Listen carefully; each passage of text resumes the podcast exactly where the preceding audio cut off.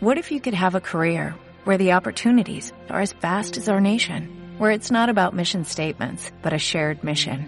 At U.S. Customs and Border Protection, we go beyond to protect more than borders, from ship to shore, air to ground, cities to local communities. CBP agents and officers are keeping people safe. Join U.S. Customs and Border Protection and go beyond for something far greater than yourself. Learn more at cbp.gov/careers. Buenos días a todas, muchas gracias por venir. Que sean estas palabras de Torah para Berajá y Atzlajá de todas ustedes, de todas las presentes, y para que Hashem mande Shalom a Am Israel, en Eretz Israel, que están nuestros hermanos pasando por una situación difícil. Y sabemos que cuando los Yehudim pasan por dificultades en Eretz Israel, esto nos compete a todos y nos concierne a todos como pueblo.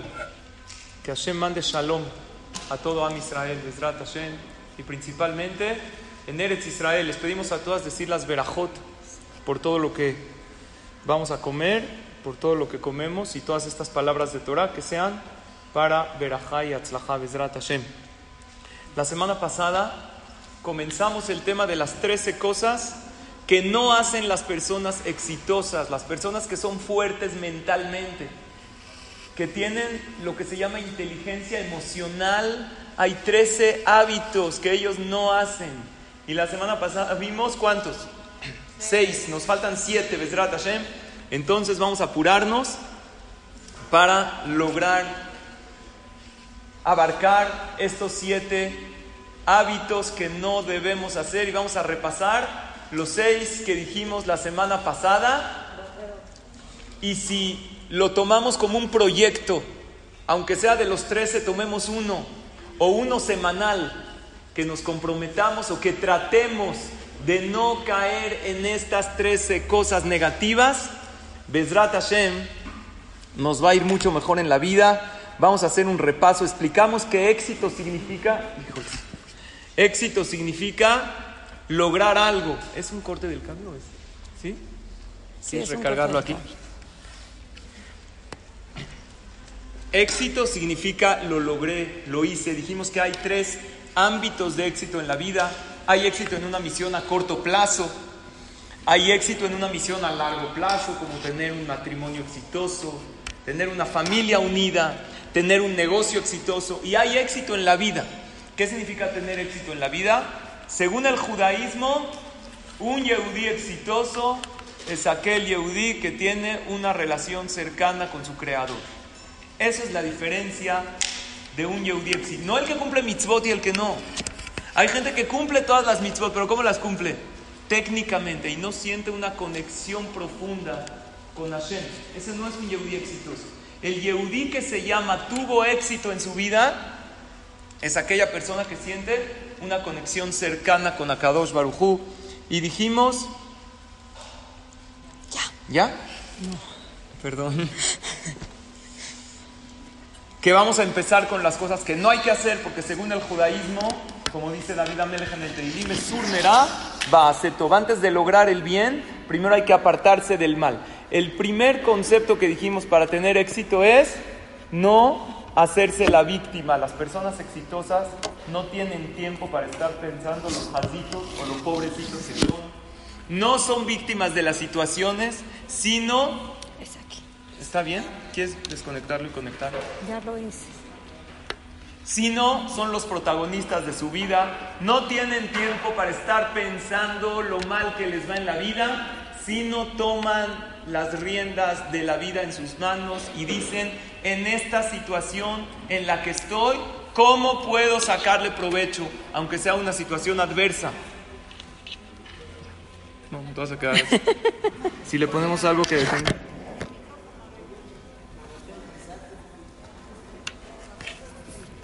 Perdón. No. Pues Disculpen esta.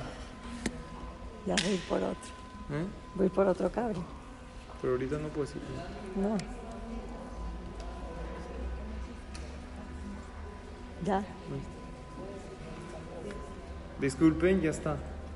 Bueno, continuamos con el punto 2, que es el punto 2. La gente exitosa no busca culpables en su vida, porque sabemos que la llave del éxito es ver qué puedo hacer yo. Y la llave del fracaso es ver cómo alguien se equivocó. Y está esta persona muy consciente viendo en qué se equivocó tal o cual persona. Es lo más fácil buscar culpables. Y principalmente cuando hablamos en el tema de Shalom Bay. Generalmente cuando nosotros tenemos oportunidad de atender parejas, siempre el argumento es él tal o tal cosa. Ella es así, así, así. Rara vez se me ha acercado alguien a decirme, jajam, tengo un problema, el hombre generalmente, que somos más orgullosos, no es tu esposo, es defecto de fábrica, así somos todos los hombres. Soy demasiado orgulloso, se me hace difícil aceptar mis errores y eso me provoca falta de shalom bay. ¿Me puede ayudar? Jajam, soy de mecha corta, ¿cómo puedo alargar la mecha o al menos no prender el cerillo? ¿Me puede usted ayudar a yo no sentir eso? Generalmente cuando tenemos un problema de Shalom Bait, ¿cuál es el común denominador que la gente viene a culpar al otro? Hay un maase de dos vecinos. En una casa vivían juntos. En una casa siempre habían pleitos, problemas, gritos. No había Shalom Bait. En la otra casa, los vecinos de al lado vieron, se veía la diferencia, se veía el contraste. La otra vecina, cómo lo mandaba su esposo al trabajo. Bye mi vida, que te vaya bien, así desde la puerta. Lo saludaba, un abrazo así, el café, se lo daba. Y la otra lo quería ahorcar con una patada ya larga. Está todo el día ahí en la casa opinando de aquí, desde que se despierta hasta que se va al trabajo, puros problemas. Una vez le dijo a su esposa, ¿por qué no vas a ver cuál es el secreto de nuestros vecinos? Que en su casa reina la paz y la tranquilidad constantemente. A lo mejor es algo nada más de afuera, pero cuando veas su vida por adentro te vas a dar cuenta que no hay tanto shalom bay. Efectivamente, este hombre le dio curiosidad. ¿Cuál será el secreto de ellos? En una ocasión vio que los vecinos, estos que siempre tienen tranquilidad y paz, la señora estaba trapeando, trapeando la casa. En lo que estaba trapeando tenía la cubeta, el jalador. Suena el teléfono, ¿qué hace la señora? Deja ahí la cubeta, deja el trapeador ahí, va a contestar el teléfono. Exactamente, el señor va saliendo rapidísimo a trabajar. ¿Qué pasa? Se resbala, se cae. Pausa. ¿Qué sucede ahí en ese momento? ¿Cuál es la reacción de él y cuál es la reacción de ella? como estaban viendo en la casa donde había paz y tranquilidad. Llega ella, directo deja el teléfono y le dice a su esposo, discúlpame, ¿estás bien? Fue mi culpa que yo dejé el trapeador aquí y, estaba trapeando y en ese momento él le dijo, no, no, no, fue mi culpa. ¿Dónde están mis ojos? Que yo, estás tú trapeando y yo, en vez de esquivar, pasé por ahí y ella le dijo, no, ¿Yo por qué lo dejé aquí? Pues, ¿Dónde quieres que lo dejes? ¿En el techo? Estás trapeando al revés. Gracias por trapear. Y, él, y así estaban discutiendo quién tenía la culpa. En ese momento el Señor fue con su esposa, le dijo, ya vi cuál es nuestro problema. Si en mi casa esto hubiera pasado, ¿qué hubiera sucedido? Cada quien hubiera buscado el culpable, el otro. ¿Por qué lo dejas acá? Y ella me hubiera dicho, ¿y tú por qué pasas por acá? Si estás viendo que estoy trapeando.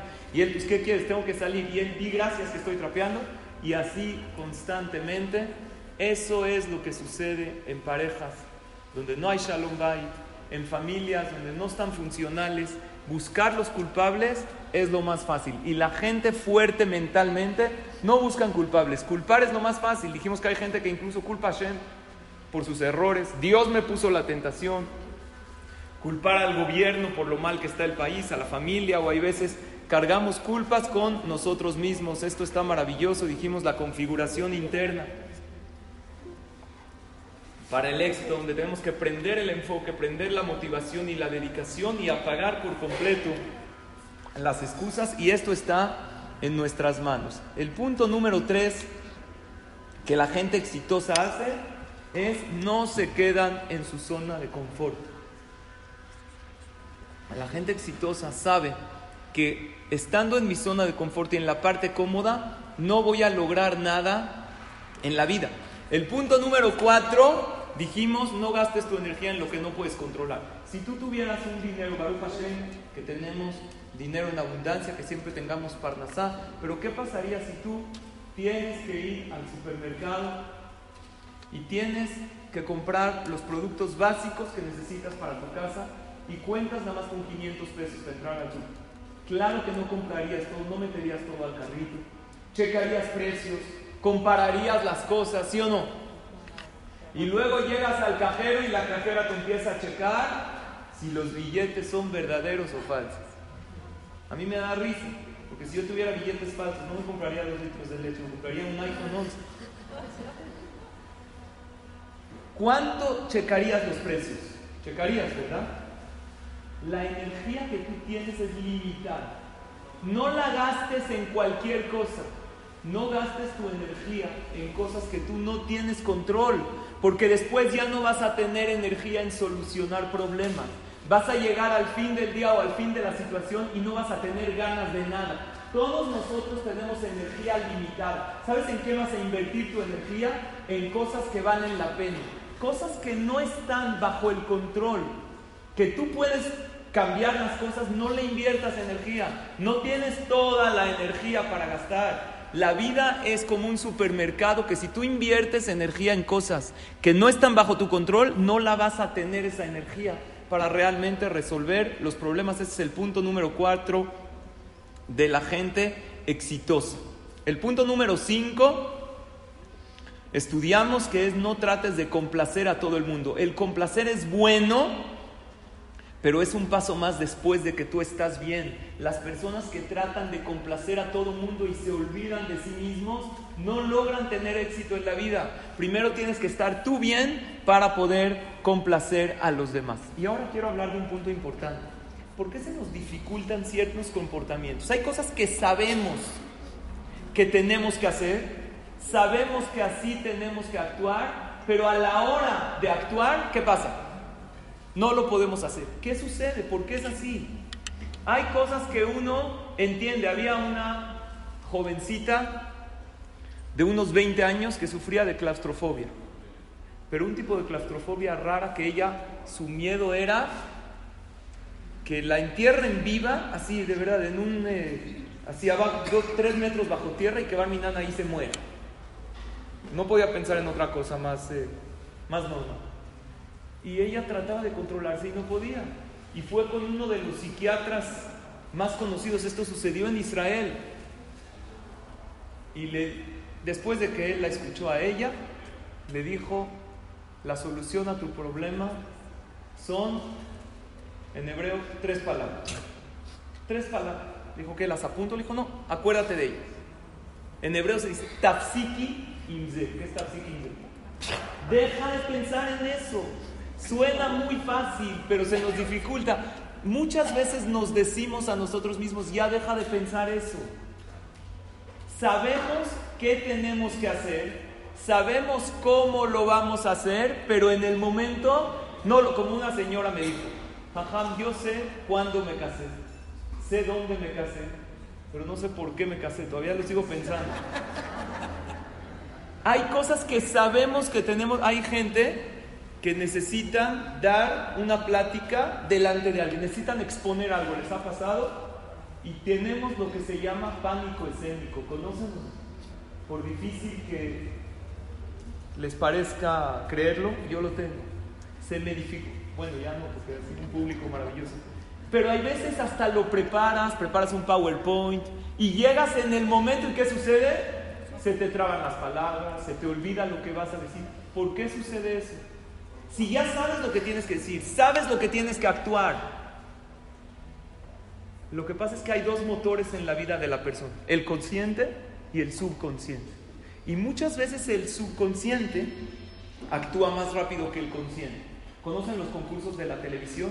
Que el primero que le pica el botón, él tiene la oportunidad de contestar. Así pasa con la vida de la persona. Tú sabes qué es lo que tienes que actuar y se acercan dos. El primero que pica tiene la oportunidad y el, eh, el derecho de decidir el próximo paso. Lo que pasa es que muchas veces nuestro consciente camina a 100 kilómetros por hora, pero el subconsciente a cuánto?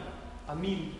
Entonces tú sabes perfecto lo que tienes que hacer, sabes lo, perfecto lo que tienes que pensar, sabes que en esto estás mal y tu consciente llega y llega y aprieta el botón así. Pero ya tu subconsciente, ta, ta, ta, ta, rapidísimo. Entonces, ¿qué pasa? Ya no está bajo tu... Ay, perdón. Ya no está bajo tu control.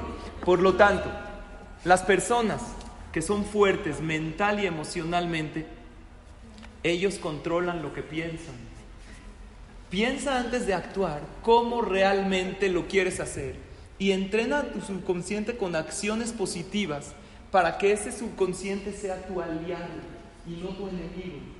¿Por qué muchas de las cosas de la gente exitosa sabemos que esto nos va a llevar al éxito y si hacemos tal o cual cosa nos va a llevar al fracaso?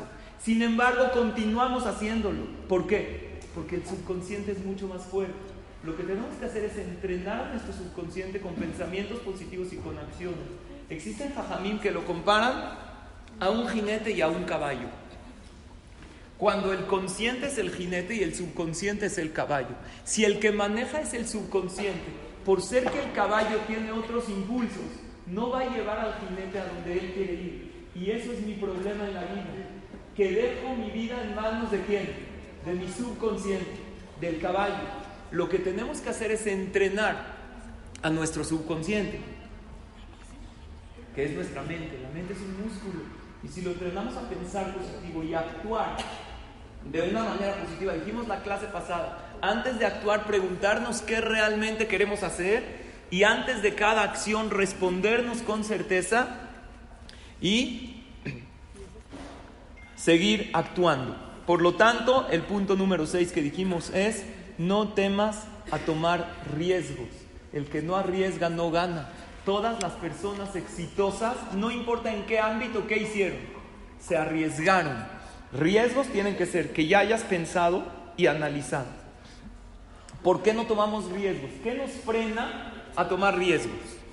Muchas veces tenemos miedos irracionales y por eso no tomamos riesgos y no ganamos. Los miedos nos frenan muchísimo a tomar riesgos. ¿Qué hago con mis miedos? Tengo que hablar con ellos, tengo que hablar con mis sentimientos y darles una cita, así como le doy una cita a alguien que me quiere escuchar. No trates de cubrir tus miedos o tus sentimientos. Habla con tus miedos.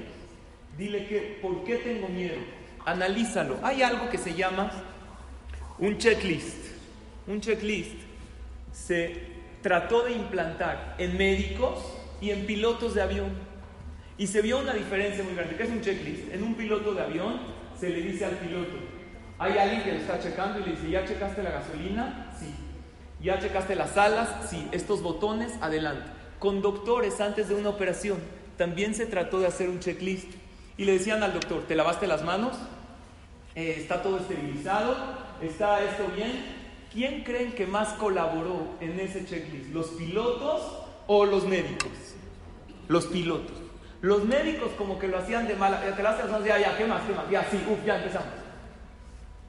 No le tengan miedo a los doctores pero les voy a explicar cuál es la diferencia. ¿Por qué con los pilotos, realmente cuando se hacía el checklist, el piloto estaba escuchando cada cosa, incluso le decía a aquel que lo está, a ver, ¿qué más falta? Pero el doctor no quería hacer el checklist. ¿Cuál es la diferencia? Y se descubrió que la diferencia es muy sencilla. Si Barminan algo pasa en el vuelo, ¿quién paga el precio? ¿Quién, ¿Quién lo paga con su vida también? El piloto. Entonces el piloto incluso le pedía, ayúdame a hacer el checklist, que no me falte nada. Pero si Barminan algo sucede en el quirófano, el doctor sale perfecto y el que lo puede pagar Barminan con su vida, ¿quién es? El paciente. Entonces otra vez, subconsciente, conscientemente el doctor sabe que tiene que hacer el checklist, pero algo en su subconsciente le dice, ya vamos, empezamos. ¿Por qué? Porque él sabe que él no paga el precio. Si el doctor tendría a alguien con una pistola que lo está amenazando, si no haces el checklist, lo pagas con tu vida. Claro que el doctor, ¿qué haría? A ver, dime todo lo que hay en la lista. Ahora yo les pregunto algo a todas ustedes. Cuando tú vas a emprender algo, ¿tú eres como el piloto o eres como el doctor? Tú eres como el piloto. Hashem está contigo en cada paso y paso de tu vida. Si tú fracasas, Barminan, a Dios le duele. Si tú tienes éxito, Hashem lo festeja contigo. Así dice la Gemara en Masejet Sanedrin. Que cada logro, cada éxito, cada alegría de un Yehudí, Hashem se alegra con él. Tú estás con Dios y Dios está contigo en cada paso y paso de tu vida. ¿Dónde está el miedo? El miedo está cuando tú sientes a Dios lejos de ti. ¿Por qué cuando yo me paro en público me pongo nervioso si tengo preparado todo lo que voy a decir? Porque no tengo la fe y la certeza que Hashem me puso en esta situación. Si Dios me puso en esta situación en mi vida, ¿puedo lograrlo o no puedo lograrlo? Claro que puedo. Si Hashem me puso delante de un público, porque yo no lo decidí, quiere decir que Hashem está ahí conmigo. Si Dios me puso en una decisión en mi vida, que me encuentro en una Y y tengo que decidir para acá o para acá, tengo la facultad de decidir sí o no. Si Dios está ahí conmigo, entonces yo puedo hacer un checklist de todo lo que tengo, porque sé que si Barminan yo fracaso, Hashem también le dolería y Dios no quiere, Él es el piloto, Él está contigo dentro de ese vuelo. Eso te puede ayudar muchísimo a no sentir temor a tomar riesgos. Todos los pasos que te llevan al éxito en la vida tienen un paso antes, tomar riesgos. Claro que tomar riesgos desmedidos puede dañar a la persona. Y ves una persona se arriesga, ah, no pasa nada. ¿Para qué tomas este riesgo? Y Barminan uno se arriesgó en un negocio muy riesgoso y perdió toda su fortuna o gran parte de su fortuna y después lo lamenta. Lo que yo quiero que sepamos es que no estamos tomando riesgos solos en la vida porque está Shema ahí con nosotros. Y mencionamos la frase, toma riesgos. Si ganas, serás más feliz. Y si pierdes, serás más sabio. Aprendiste de estos riesgos. Y ahora sí el punto número 7, que aquí nos quedamos la clase pasada. No te quedes en el pasado. No vivas toda tu vida en el pasado. Vean esta frase. Vivir en el pasado es elegir morir en el presente. ¿A qué me refiero vivir en el pasado? Había un hombre que se llamaba Noah, que lo leímos hace dos semanas en la Torah. Noah se salvó del diluvio y él salvó a toda la próxima humanidad que somos nosotros gracias a él. ¿Qué es de tuvo Noah? Está escrito en la Torah. Noah Matzahen Hashem. Noah encontró gracia en los ojos de Dios. Dios se enamoró de él y dijo, de este ser humano voy a crear toda la humanidad de nuevo. ¿Qué tenía de especial Noah? En años anteriores mencionamos que una de las cosas que tenía Noah es como su nombre lo dice, que es Noah, tranquilidad. No pasividad, la pasividad es mala, pero tenía una tranquilidad, no se exaltaba, no se enojaba. Esa es una explicación. En el libro Berit Abraham explica que Noah no vivía su vida en el pasado. Deja el pasado atrás, lo bueno y lo malo. ¿A qué me refiero? ¿Lo malo del pasado hay que dejarlo atrás? Claro. Hay veces uno se sigue recriminando cómo hice cierto error en el pasado. ¿Para qué lo habré hecho? Pero también las cosas buenas hay que dejarlas atrás. ¿A qué me refiero? Hay gente que hizo una mitzvah y como hizo una obra buena, ¿cómo vive? Uh, mira qué tzadik soy. Hice esto bueno y ya no tiene ambición en hacer algo más. Hay veces a mí me pasa en Shabbat, compras unas flores muy bonitas, hay veces me pasa, compro por ejemplo ahorita su así yo todo, compro unas flores buenas. Entra alguien a mi casa y le digo, ¿ya viste las flores que compré? Mira las flores. Y me estoy sintiendo cómodo y contento de las flores. Y todo lo que mi esposa preparó, que todas las seudó, pensar, qué cocinar. Es como si nos vamos de picnic y mi esposa preparó todo para irnos de un día de campo. Y yo nada más que compré. Yo compré la sandía. Y me quedó bien. Así vas, la tocas, como si alguien.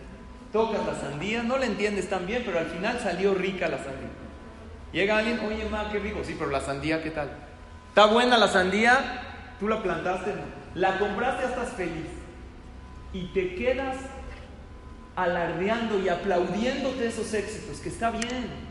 Pero hay gente que hizo una obra de bien y está constantemente recordándolo y pensándola y festejándola y ya no tiene más ambición de hacer algo bueno en la vida porque ya hizo una cosa.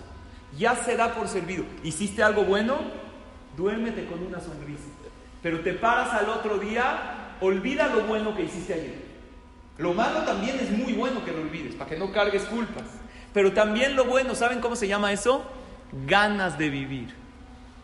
Ambición buena.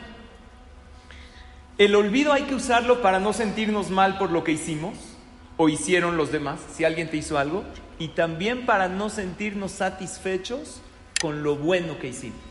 Noah fue un hombre maravilloso, pero no vivía constantemente pensando, uh, mira qué tzadik soy. Y esto es un punto increíble. Las personas que tienen éxito tienen un común denominador. ¿Saben qué tienen? Ambición. Aquellos jajamim que llegaron a ser muy grandes en Torah no se conformaron con uno o dos o diez libros que escribieron. Continuaron. Y cualquier persona, no nada más en Torah, que cosechó un éxito tras otro, ¿sabes cuál es su secreto? Olvidó el éxito que cosechó ayer y dijo esto ya pasó y ahora seguimos adelante. Muchas veces nos sucede que por lograr algo bueno nos aplaudimos y nos festejamos tanto que ya llegamos a una situación de satisfacción y ya no ambicionamos de hacer algo más. Punto número 8. No vuelvas a cometer un error una y otra vez. Aprende de tus errores y con más razón de los errores de los demás. Es bueno aprender de los errores, pero no pasarse la vida aprendiendo, dice la frase. Si tú constantemente cometes errores y lo vuelves a cometer, entonces estás aprendiendo, sí, pero ¿cuánto tiempo? Ahora, ¿qué es mejor, aprender de tus propios errores o de los demás? Es mejor aprender de los errores de los demás, así no los cometes tú. La vida es corta, es maravillosa, pero no es eterna. No tienes tu tiempo para cometer todos los errores del mundo. Si hay alguien que está en una situación difícil, hay alguien que Barminal le fue mal en su matrimonio, le fue mal económicamente, le fue mal en su salud y él tuvo la culpa porque hay veces vemos que él se descuidó, que él hizo algo malo, que ella se comportó de tal o cual manera y por ende su familia se destruyó. ¿Para qué Hashem te hizo enterarte de esta situación? Para que aprendas algo en la vida. Nada ni nadie llega por casualidad a tu vida. Si te enteraste de alguien que Barminan le fue mal, reza por él, trata de ayudarlo, pero da un paso más. ¿Por qué le fue tan mal? A lo mejor hizo algo incorrecto si no sabes, no sabes. Pero muchas veces los errores de los demás se ven, no para juzgar al otro. No, no lo tachas al otro, dice, equivocó en esto, yo no me voy a equivocar. ¿Cuánta gente quiso hacer algo malo? Y al final se descubrió aquello malo que hizo. Por lo tanto, ese es el punto número 8. No cometas los errores una y otra vez. Me mandaron alguien de las asistentes a la clase dos imágenes. Vean qué imagen interesante. La gente que no es exitosa cargan los errores y vean su semblante, su postura, cómo se estresan por ello. La gente exitosa cometen los mismos errores, pero usan estos errores para qué? Para ir escalando y para ir subiendo. La gente que tuvo éxito en la vida, no importa en qué ámbito, no es de que no cometieron errores. Grandes comerciantes, gente exitosa, cometieron muchos errores, pero usaron esos errores para qué? Para elevarse una y otra vez. Una de las cosas que me ayudó en el Beta Knesset aquí, cuando llegamos, alguien me aconsejó, acabando, por ejemplo, las fiestas mayores, Rosh Hashanah, Yom siéntate con tus gabaín y escriban los errores que tuvimos en este año. ¿Cuáles fueron los errores? No, es que no habían suficientes libros, los apuntamos. ¿Sabes que Estaba un poco, había mucha plática en el rezo, apuntas los errores. El año que entra, desde Rosh Hodesh Elul, nos sentamos, oye, ¿cómo ves esto y esto? No, fíjate que el año pasado, porque ya apuntamos los errores y tratamos de solucionarlos. Se han visto cambios de una manera muy favorable. ¿Por qué? Porque generalmente lo que se hace es, ya acabó. Baruch Hashem has hecho, le haces una fiesta a tu hijo, casaste a una hija, imagínate que después de la boda, después de haber hecho esta fiesta, o después de haber acabado una carrera, te sientas tú con tu pareja, con tu amiga, ¿en qué me equivoqué en todo este proceso? Claro que me festejo el logro porque me lo merezco y me aplaudo, pero voy a ver en qué me equivoqué. Acabaste Rosh Hashanah, Kippur, Sukkot. ¿Cómo te sentiste? ¿Cómo estuvo tu familia? ¿Lo sentiste unido? ¿Hubo algún contratiempo? ¿Hubo algún disgusto de alguien? Sí, de mi nuera que siempre pone cara. ¿Qué podría yo hacer para que para la próxima a lo mejor la situación no esté tensa? Y lo apuntas y tienes en mente a lo mejor algún error o algo que podrías mejorar. Y el año que entra que se te vuelva a presentar esta situación o que le vuelvas a hacer una fiesta a tu hijo, analizas tus pasos hacia el éxito van a ser agigantados. Imagínate si antes de prender las velas de Shabbat, ahorita tenemos este Shabbat, un Shabbat maravilloso que es Shabbat Project, mucha gente del mundo se van a reunir, entre paréntesis, permítanme invitarlas mañana al evento de la Jalá, que lo vamos a hacer en las instalaciones del Colegio Atir con Jajam Ambram Aniyar y un servidor a las 5 de la tarde. Imagínate que antes de prender las velas de Shabbat dices cuáles fueron mis aciertos en la semana y cuáles fueron mis errores.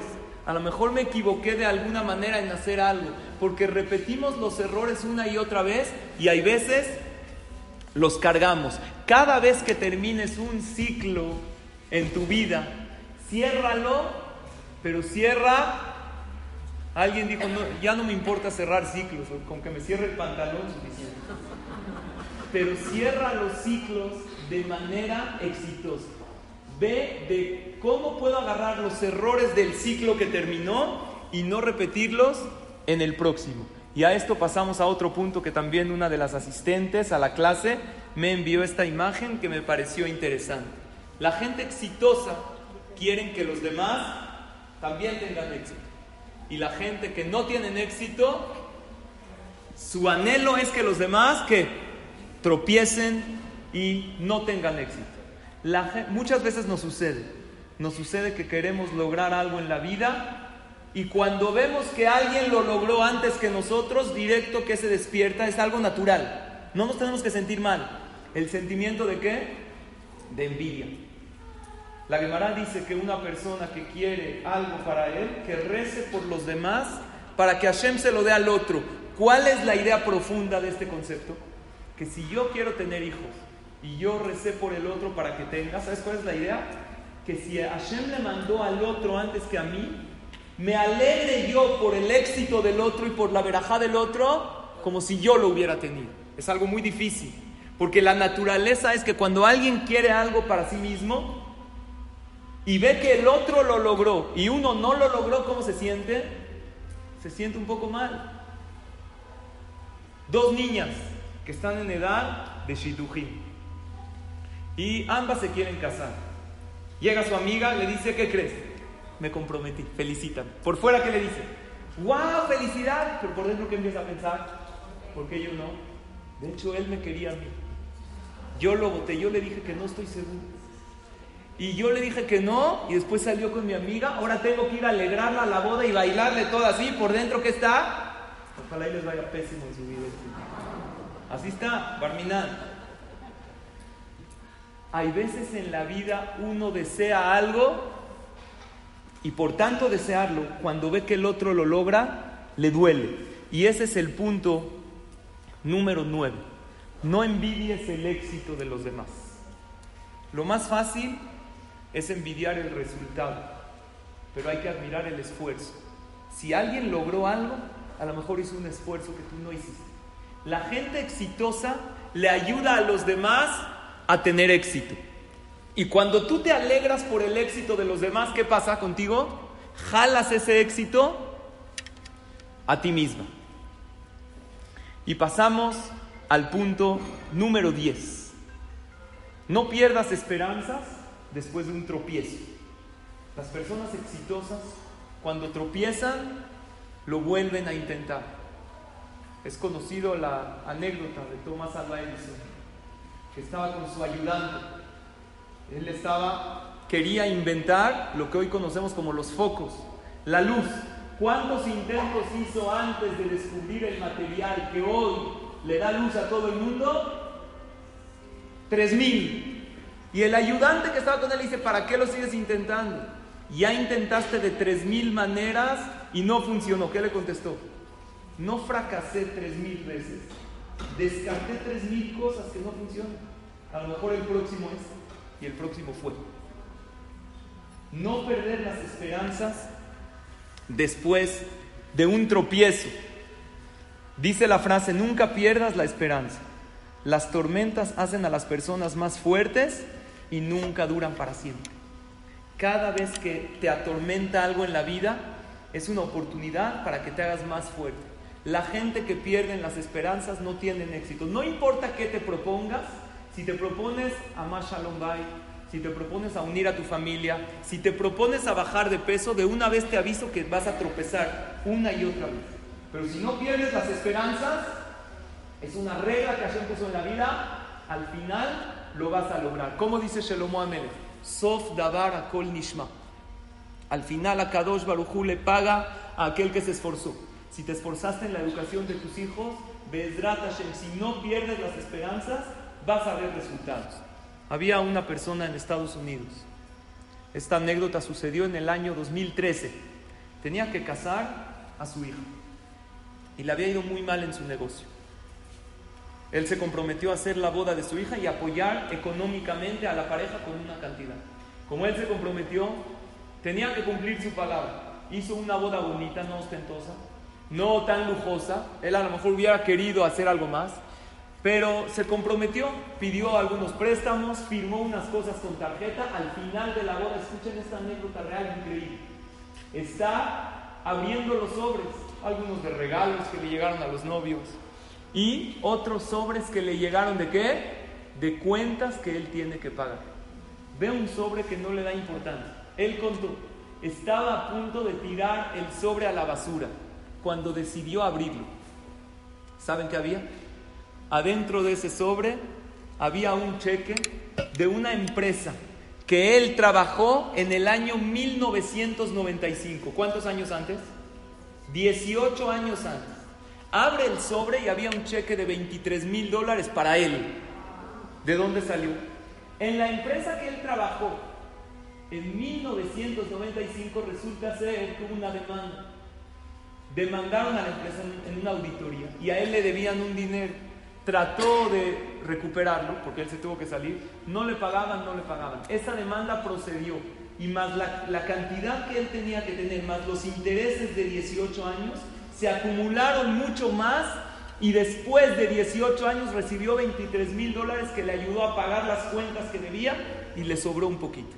Lo increíble, ¿saben qué es?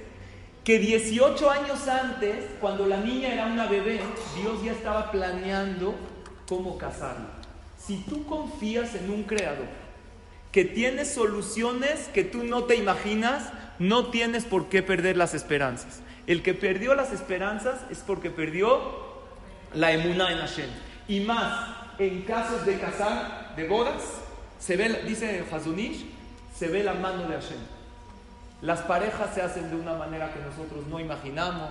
Las cosas, yo fui a una boda el domingo y también me pasó algo increíble. Vi, a un amigo, a un amigo que hace mucho no lo veo.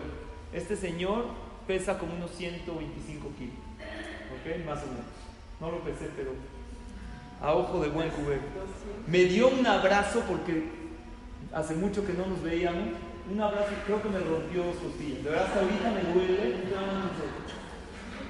No vi la mano de Hashem, vi la mano de un gorila que se... no saben cómo me apretó. No sé por qué les cuento, es por una boda, no tiene mucho que ver, pero la persona no tiene que perder las esperanzas en las cosas que le suceden a uno en la vida. Aunque parezca que las cosas están en contra de nosotros. Punto número 11. Las personas exitosas no tienen miedo en estar solas. ¿Qué significa? ¿Tengo que estar solo toda mi vida? No. Pero analiza. Todos los emprendedores pasaron un tiempo solos se aislaron a lo mejor de todo lo que todo el mundo hacía. Si tú haces lo que hace todo el mundo, vas a ser una persona como todo el mundo. Si tú haces cosas diferentes, vas a ser alguien diferente. Los atletas que lograron grandes cosas se pasan mucho tiempo entrenando y a lo mejor no estuvieron en la fiesta con todos sus amigos. Pero al final el precio del éxito es que rebasas y ganas de todas aquellas cosas que prescindiste. Los matrimonios exitosos a veces deben aislarse para pasar tiempo entre ellos. Los matrimonios exitosos, si quieres tú estar mucho en sociedad y mucho ir a donde todos van, y mucho estar con todos, vas a perder tiempo precioso de calidad con tu pareja. Y también padres deben dejar ciertos compromisos sociales para pasar tiempo de calidad con sus hijos. En ese momento que dejé el compromiso social, no voy a estar metido con todos, pero me voy a poner una etiqueta de un padre exitoso. Y cada uno debe pasar un tiempo a solas. Un Yehudí exitoso tiene tiempos a solas de pensar, de hablar con Hashem y consigo mismo. Lo que pasa es que le tenemos miedo a la soledad. Le tenemos miedo a estar solos, no pasa nada. Tú eres una persona maravillosa y vale la pena estar contigo a solas. Si hablas contigo, si te sientes bien contigo mismo, si te escuchas qué es lo que quieres, si hablas con Hashem a solas, cada día, los jajamim le llaman este concepto, un concepto se llama itbodedut. ¿Saben qué es itbodedut? Hablar a solas con Akadosh Baruch ¿Tienes un tiempo a solas todos los días? Yo te digo cuándo. Antes de dormir es un tiempo que apagaste el celular, que ya le dijiste buenas noches a tus hijos, a tu pareja, y la persona no concilia el sueño de inmediato. Pasan unos minutos. Ahí tienes unos minutos a solas para hablar con Hashem, para hablar contigo mismo. Pero no hay que tener miedo en estar solos y eso fue lo que logran las personas exitosas con su esfuerzo para llegar al éxito. Número 12. No pienses que el mundo te debe. Hay gente que tienen tanto ego que crecen pensando que el mundo les debe todo. Y yo a fuerza, la ambición es buena, pero hay gente que piensa que si no lo logro, esto que quiero, estoy mal. Y si alguien no piensa como yo quiero, él está mal. El mundo no te debe nada. Tienes que saber, no lo merezco todo, entonces festejaré cada logro de mi vida. Una de las cosas que me gustan mucho es esta frase, la felicidad no es llegar a la meta, sino disfrutar el camino. Si tú sabes que no todo lo mereces en la vida, cada logro te lo vas a festejar y se lo vas a festejar a tus hijos. Las personas felices no consiguen todo lo que quieren, pero quieren la mayoría de lo que consiguen. En otras palabras, arreglan el juego a su favor al escoger valorar las cosas que están al alcance de su mano. Yo hago conciencia que el mundo no me debe nada y yo estoy aquí para aportar a mi entorno. Yo no estoy aquí para la gente me debe y las cosas se tienen que hacer como yo quiero. Yo estoy aquí para aportar. Ejemplo, si yo paso esto a mi familia, a mi Shalom Bay, funciona de maravilla. A mí mi pareja no me debe nada. ¿Qué puedo yo aportar para que esté mejor mi pareja, para que esté mejor mi casa? Yo vengo al Beta Knesset. ¿Qué puedo yo aportar? Porque nos encanta recibir de la comunidad, recibir servicios. ¿Qué puedo yo aportar para que las cosas estén mejor. La gente exitosa pensaron que pueden aportar a la humanidad, no que ellos pueden lograr tener en la vida. Vamos a pasar al punto número 13 y último. La gente exitosa no esperan resultados inmediatos. La gente exitosa sabe que las cosas llegan en su momento. Si esperas resultados inmediatos, empiezas a hacer dieta, a cada rato te estás pesando y pesando y pesando, vas a emocionarte al principio porque bajaste 500 gramos, pero después te vas a desesperar. Hubo alguien que esperó resultados inmediatos y vio resultados inmediatos, pero era para probarlo y fracasó. ¿Saben quién fue? Antes hablamos bien de. Ahorita vamos a hablar de un error de Noah. Noah bajó de la tierra, salvó a la humanidad. ¿Qué fue lo primero que hizo? Plantó un qué? Un viñedo. Plantó un viñedo. ¿Para qué? Ya. Él quería tomar vino, se quería relajar. No entendió que el propósito de todo aquello que Hashem lo mandó era para dar de él a los demás. No era un hombre de alguna manera egoísta. Y Dios quería que él haga que dé a los demás. Se equivocó. Y él quería ver resultados inmediatos. ¿Y saben qué dicen los fajamim? En el camino que tú quieres ir, Hashem te lleva. ¿Quieres ver resultados inmediatos? Jabot. Pero esos resultados inmediatos no siempre son buenos. La gente que ha amasado una fortuna de un día para el otro, vamos a decir que ganó en Las Vegas una gran cantidad. O se ganó la lotería. Esos resultados inmediatos, ¿qué pasó con ellos? Al final la mayoría de esa gente lo perdieron, porque no lo lograron con esfuerzo. Noah se esforzó y él dijo, ya me esforcé mucho en la teba, ahora me toca relax. ¿En cuánto tiempo creció el viñedo que él plantó? En un día. Creció en un día, en un día, así dice el Midrash, Dios le hizo ese milagro. Creció, en un día se hizo el vino y nosotros sabemos las consecuencias negativas de las adicciones. El Señor se convirtió en alcohólico porque las cosas se le dieron tan fácil. ¿Qué pasa con los jóvenes hoy en día que están tan expuestos a las adicciones? Están muy al alcance de nuestra mano. Y como están al alcance, es un escape fácil de la realidad. La persona toma, la persona se embriaga, hay gente que no lo tolera. La Torah está en contra del vino por completo, no. Hay mitzvah de Kiddush, mitzvah de Abdalá. En pequeñas cantidades, no estamos hablando harán, que no haya nada. Habían traído, el Jajam Anillar trajo a un experto en adicciones que dio algunas conferencias en México y un Jajam le preguntó, Jajam, ¿estaría correcto que en los CNIS no se ofrezca nada de alcohol? Dijo, no, porque si no se ofrece nada ya lo satanizaste. No es como droga, que es cero. La Torah te dice hay cosas que en pequeñas cantidades no nada más no hacen daño, sino es buena. Si una persona dice nada, nada, nada, no puedo. Llegó uno al doctor y le dijo, oiga doctor, yo soy alérgico al vino. Le dijo, ¿a qué vino? O sea, que me quite la alergia. una persona poquito, poquito, no le afecta en la vida. ¿Qué pasó con Noah? Analicemos antes de plantar el viñedo. Llegó el Satán. ¿Quién es el Satán? ¿Eh? El Yetzer El Satanás. No llegó así con eh, cuernos y el, ¿cómo se llama? El tridente. No. Llegó como su amigo. Y le dijo a Noah, ¿qué estás haciendo aquí? Dijo, estoy plantando un viñedo. Dijo, ¿para qué? Dijo, con el viñedo puedes ayubas, puedes hacer un vino maravilloso. Agarró este Satán, que parecía como su amigo, y trajo un corderito. Le hizo shejita al corderito y con su sangre roció todo el viñedo. Después, por eso creció rápido, porque este viñedo no fue regado de manera natural. El Satán es un ángel y tiene poderes sobrenaturales. Después del corderito, le trajo un qué? Un mono. No, perdón, le trajo un león. Le trajo un león. Agarró, mató al león y con su sangre roció todo el viñedo. Después del león le dijo, mira, no, con esto yo te voy a hacer, va a crecer en un segundo. Le trajo un chango. Y con este chango lo mató, fíjate las aves, no puedes hablar. Lo mató y creció todo el viñedo. Pero antes de que crezca, le trajo un, ¿qué? un cerdo. Mata al cerdo, rocía con su sangre y así creció. Le dijo Noah, ¿qué significa esto? Le dijo, mira, yo soy el Satán, yo soy mandado por Dios para que sepas, o sea, el Satán le trae lo negativo a la persona, pero también que sepas que esto tiene una desventaja.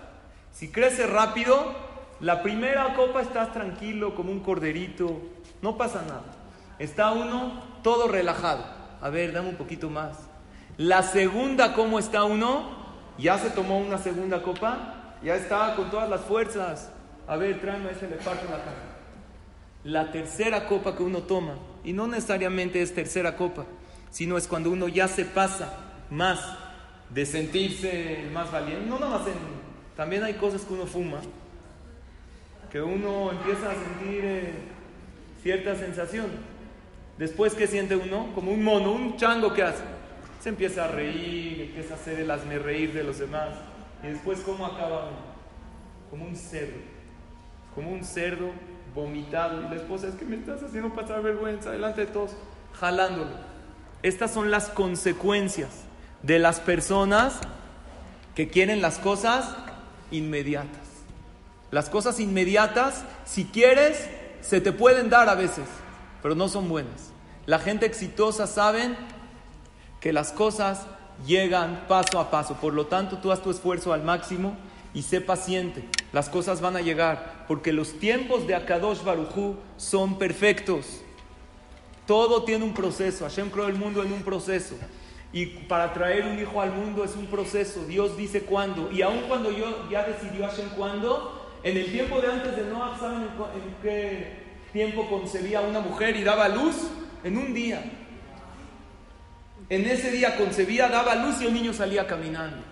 Pero cuando la así cuenta el Midrash, pero cuando la humanidad vio que las cosas no tenían un proceso, entonces uno no valora esa parte del éxito en la vida.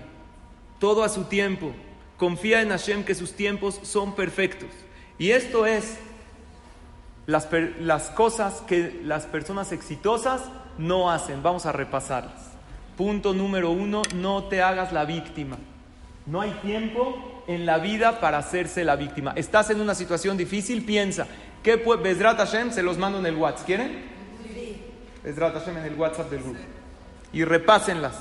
Y tómenlas como un proyecto semanal. Hoy, ¿cuál hago? O esta semana. Besrat Hashem no me voy a hacer la víctima. Ahorita me duele la cabeza. Lo más fácil es me duele la cabeza, ya no puedo. Hay mucho tráfico. ¿Qué hago? ¿Qué situación positiva le puedo sacar a esta? Lo más fácil es hacerse la víctima y decir lo pobrecito y lo jazito que yo soy y repetirme una y otra vez que no puedo lograrlo. Punto número dos, no busques culpables. Punto número tres, no te quedes en tu zona de confort. ¿Saben qué pasa con la zona de confort? Permítanme, tenemos tiempo, aumentarles un punto más de la zona de confort se hizo una investigación con una rana. Con una rana.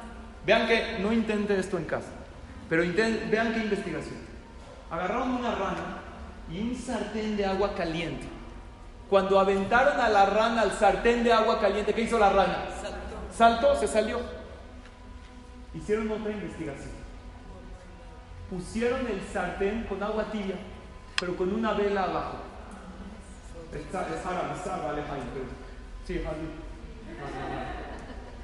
Echaron a la rana.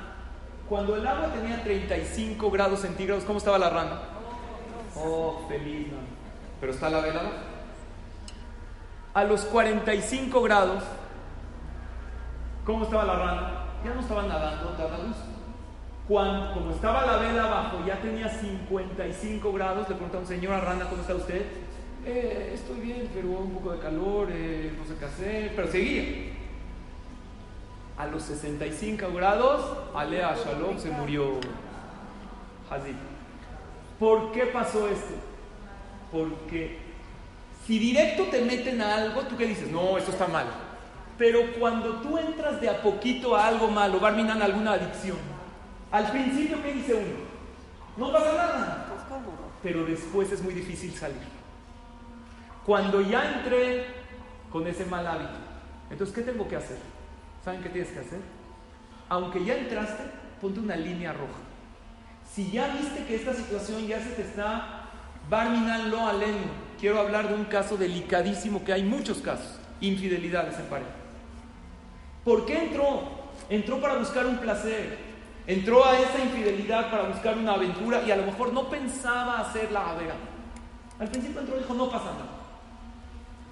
Pero es, ¿se acuerdan lo de la clase pasada? Placer versus satisfacción. Sí es placer, pero vamos entrando de a poquito. Si alguien le diría, oye, ¿quieres destruir todo tu matrimonio, tu vida? Claro que no, ¿qué te pasa? Es como la rana que brinca el Pero cuando una persona dice, vamos a probar un poquito, la temperatura va subiendo, subiendo y subiendo y luego uno se queda y se entierra ahí con sus vicios, con sus cosas y cuando ya voltea a ver para atrás ya es demasiado tarde. Tenemos que ponerle, y, aún si ya entramos a un mal hábito, no importa, llámese cigarro o alguna droga que alguien probó, Barminan o algo, ponte una línea roja. Si esto ya me está afectando a mi vida, a mi familia, me salgo. Y si perdiste la batalla, no perdiste la guerra. Eso acuérdate, hay batalla y guerra. Todos los días tenemos batallas. A lo mejor perdí la batalla con mi hijo porque hoy le grité. Eso se llama perder la batalla, porque me sacó de mis casillas. Pero no perdí la guerra. Desrata Hashem va a ser un hombre de bien. Hay veces como perdemos algo y ya nos quedamos así. No, a lo mejor estás en una situación que desde el principio no hubieras entrado, pero no te quedes en tu zona de confort. Si ves que las cosas, que el agua ya está que arde, salte ya. Es difícil, porque desde el principio cuando entraste estaba cómodo. Esto es lo que exactamente el hace. La fábula de la rana sucede con la persona en las adicciones, en la mala alimentación, en los malos hábitos, en el mal carácter. Hay veces sí como que surte efecto, pero después te estás dando cuenta que te estás haciendo daño. Punto número 5, no trates de complacer a todo mundo. Punto número 6, no temas a tomar riesgos. Está Dios contigo, tú eres el piloto, haz checklist de todo. Estoy tomando este riesgo y estoy consciente porque Hashem está conmigo.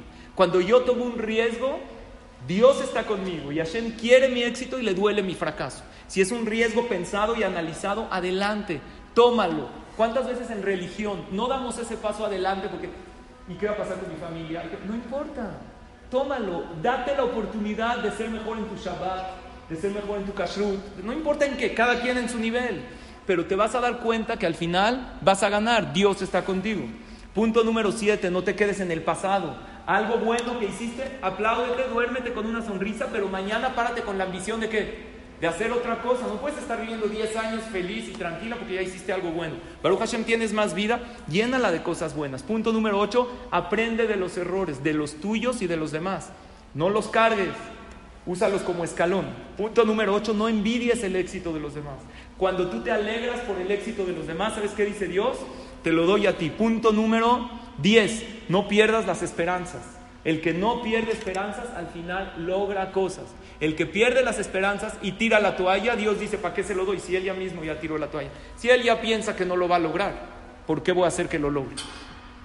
Punto número 11, no temas a estar solo.